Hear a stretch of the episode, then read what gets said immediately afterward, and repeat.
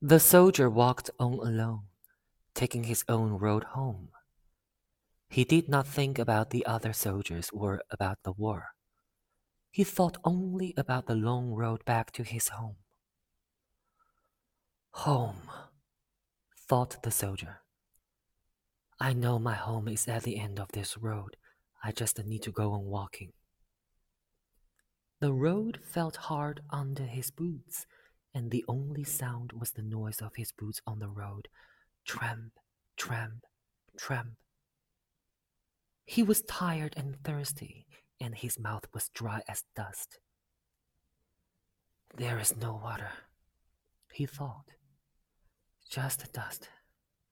Dust in my mouth. Dust everywhere. Tramp, tramp, tramp went his boots.